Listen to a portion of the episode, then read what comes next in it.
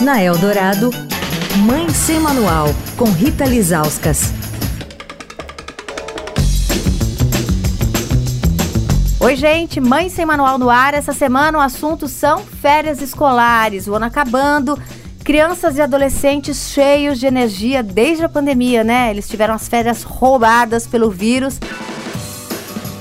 Acampar é sempre uma ótima opção porque faz com que eles tenham um contato bem próximo com a natureza, né? Todo mundo sentiu falta disso. E também podem trabalhar autonomia, conviver com outras crianças e a gente também pode ter férias sem eles, né? Bom, as dúvidas dos pais são inúmeras, por isso o acampamento Repilago lançou nas redes sociais o Manual do Acampante, que responde a grande parte das dúvidas dos pais.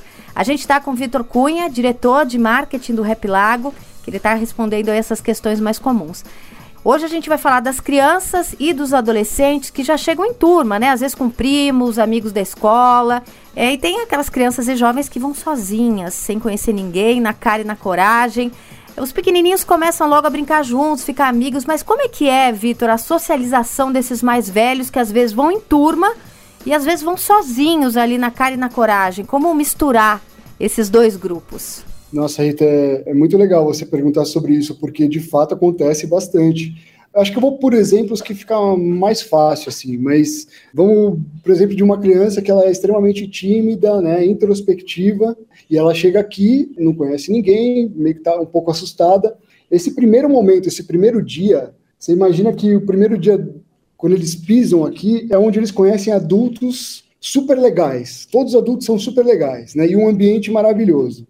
Mesmo assim, a criança ainda está ali no, na dela, não está querendo se envolver, né, se socializar e, e entrar nas atividades de cabeça. A nossa equipe fica muito atenta a esses sinais, porque a gente vai diretamente nessa criança, ou, ou jovem, ou adolescente no caso, e a gente pergunta qual que você gosta de fazer? Ah, eu gosto de meio ambiente. E aí a gente propõe uma atividade, putz, então vamos fazer uma exploração no lago sobre meio ambiente. Você topa? E sozinho, tá? Ele pode ir sozinho. Você quer chamar alguém?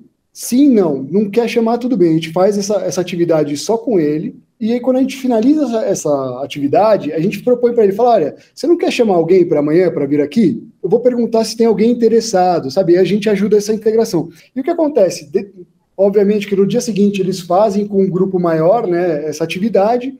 E depois essa criança, ela já naturalmente já fez amizades, entendeu? Então fica muito mais fácil do relacionamento depois com um tema em comum, sabe? Ó, o Manual do Acampante para Paz está nas redes sociais do Rap Lago. Quer falar com a coluna? Escreve para mãe sem manual, arroba estadão.com. Rita Lisauskas para Rádio Eldorado, a rádio dos melhores ouvintes. Você ouviu Mãe Sem Manual, com Rita Lisauskas.